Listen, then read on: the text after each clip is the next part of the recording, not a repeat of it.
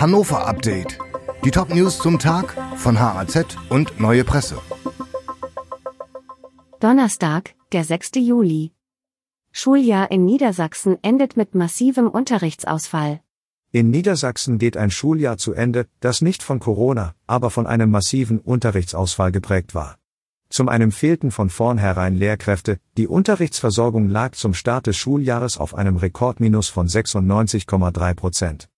Zum anderen fielen im Frühjahr viele Lehrkräfte krankheitsbedingt aus.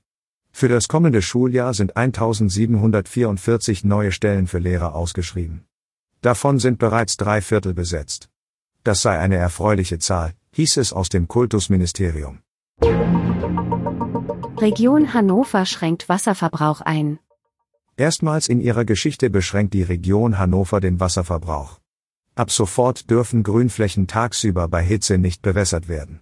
Die Allgemeinverfügung gilt bis zum 30. September täglich von 11 bis 18 Uhr, sofern das Thermometer 24 Grad Celsius oder mehr anzeigt. Maßstab ist die amtliche Messstation des Deutschen Wetterdienstes am Flughafen Hannover.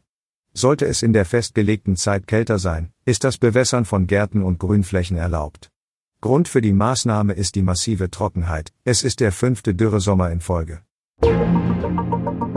Polizei prüft Verlegung des Straßenstrichs noch einmal. Gute Neuigkeiten für die Anlieger der Herschelstraße. Die Pläne, den Straßenstrich direkt vor ihrer Haustür zu verlegen, sind vorerst auf Eis gelegt. Die Polizei will zunächst beobachten, wie sich das Milieu in den nächsten Wochen entwickelt. Die Entscheidung, ob die Sexarbeiterinnen künftig auf der Herschelstraße zwischen Kurt-Schumacher-Straße und Brüderstraße ihre Dienste anbieten dürfen, ist noch nicht endgültig gefallen, betont Hannovers Polizeipräsidentin Gwendolyn von der Osten.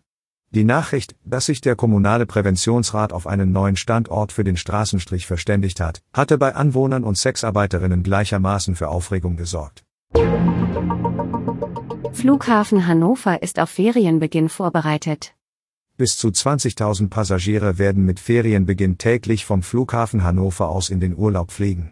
Nach Aussage von Flughafenchef Martin Roll hat der Airport Service Maßnahmen ergriffen, um das Reisen ab Hannover einfacher zu gestalten. Der Flughafen sei gut aufgestellt, hieß es. Auch die Airlines zeigen sich bemüht. So hat der Ferienflieger Corendon auch in Hannover einen befristeten Vorabend-Check-in eingeführt. Am Airport kann am Vorabend des Abflugs zwischen 18 und 20 Uhr das Gepäck für Flüge bis 8 Uhr des nächsten Tages aufgegeben werden. Das kostet allerdings 5 Euro.